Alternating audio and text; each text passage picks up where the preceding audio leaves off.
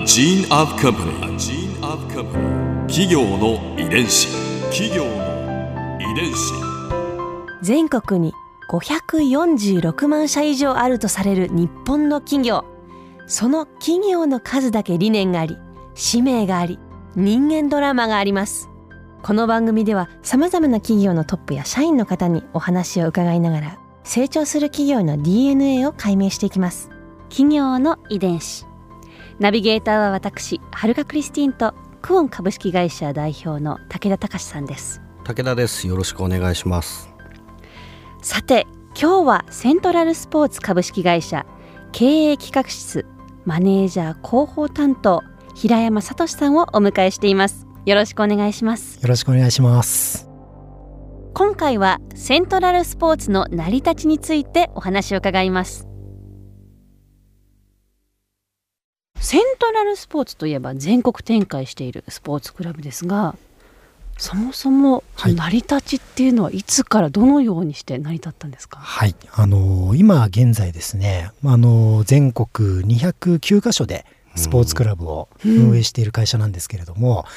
まあ今日本で2020年あの東京オリンピック・パラリンピックに向けてということで盛り上がっておりますが盛り上がってますね。はい。実はあの私どもの会社はですねその前回の1964年のあの東京オリンピックがきっかけであの創業した会社なんです。はい。前回のオリンピックきっかけってどういうことですか、はい、あのー、まあ、今あの私どもの会社の、まあ、創業者であるですね後藤忠治というものがあの今現在会長でおりましてですね、はい、その後藤がその64年の東京オリンピックに水泳の日本代表として出場しまして、はい、はい、であの当時当然自国開催のオリンピックということで非常にあの日本代表水泳陣期待をされてたみたいなんですが、うん。うん、残念ながらですねあまりこういい結果を残せなかったんですよ。はい、はい、でまあその後後藤もですねあの一度競技から引退をして、うん、あのしばらく普通にあの会社勤めをしていたそうなんですけれども、あのまあ、今後日本があの世界で通用するアスリートをやっぱ育てたいという気持ちから、うん、あの今のこのセントラルスポーツという会社を創業したというエピソードがありまして、はい、すごいですね。うん若い人たちに。そうですね、まあ、あの期待に応えられなかった、その夢を次世代にあのつなぎたいっていうやっぱり思いがあって、まあ、年代でいうとあの1969年に、はい、あの実際のその第1号店といいますか当時はそのスポーツクラブっていうもの自体が日本でほとんどまだあのないような時代だったので、そうだったんですね、うん、やっぱりその東京オリンピックをあのの前後にそういういわゆる民間のスポーツクラブっていうのができ始めていたようなんですけれども、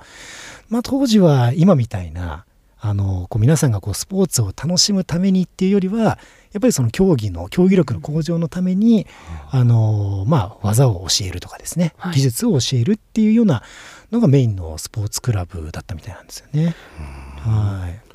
後藤さんはどういう形で始めたんですか、はい、あのもう本当に一番最初は今申し上げたみたいに、その施設なんていうのは当然ありませんので、はい、あの一番本当に初めは東京都の、まあ、杉並区の方にあったですね、はい、学校のプールを借りて、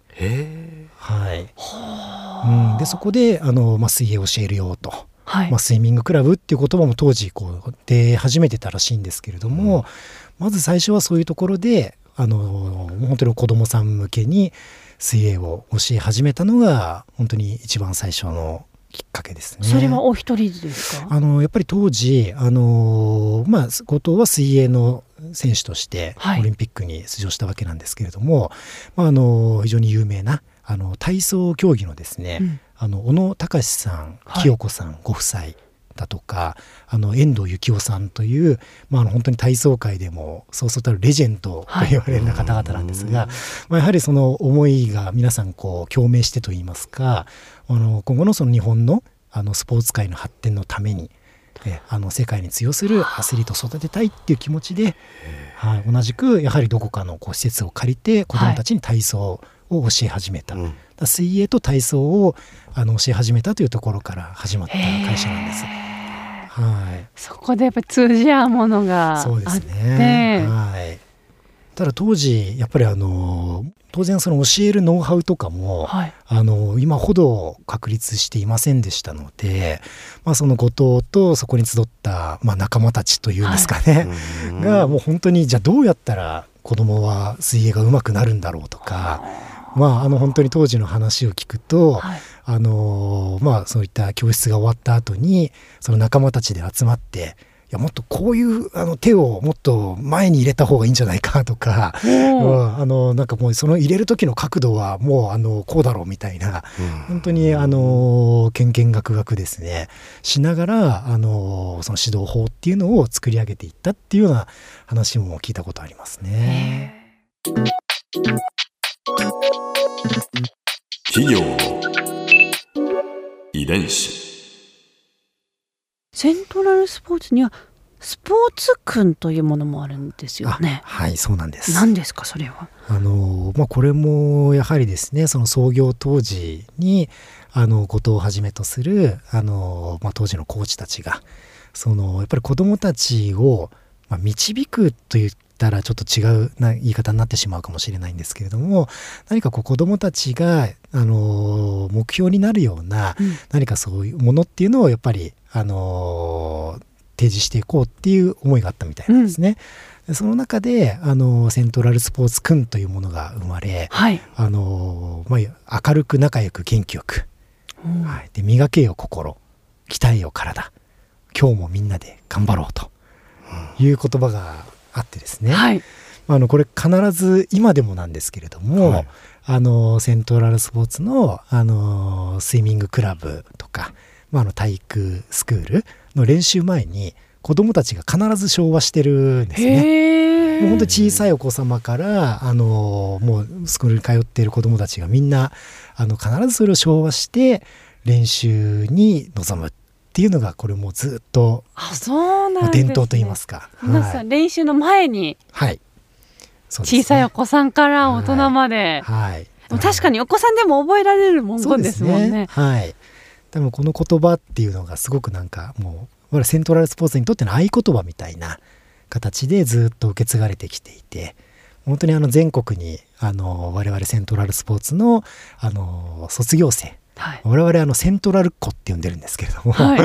はい、もうセントラルっ子はまああのこのセントラルスポーツ君は必ずと言っていいほど覚えてるんじゃないかなと、思いますね。そこの中にこう込められた意味合いっていうのは何ですか、こうスうん、スポーツ取り組む前にこれ言うことはいっていうのは、やっぱりあのー先ほどのその上層教育っていうところにもきっとつながってくるんでしょうけれどもただあの水泳が上手くなればいいとかあのそういうことでは必ずしもなくてですね。やっぱりあの仲間との一緒に頑張って練習をするっていうような気持ちであったりだとかあのやっぱりそういった思いで我々やっているんだよっていうのをその子どもたちをあのスイミングスクール体操スクールに通わせる保護者の方々にも、うん。ぜひあの分かっていただきたいあの共有したいっていうそういう思いもここには込められてますね。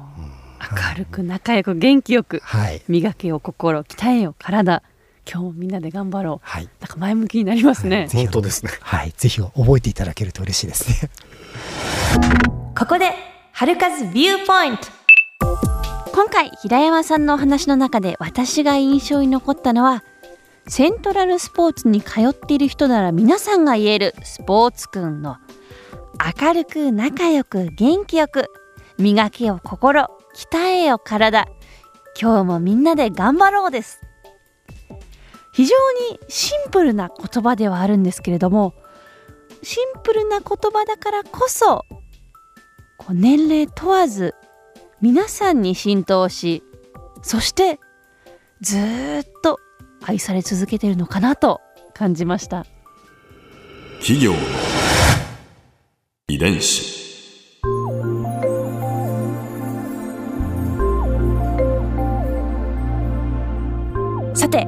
この番組はポッドキャストのほかスマートフォンタブレット向けアプリ JFN パークでも聞くことができます。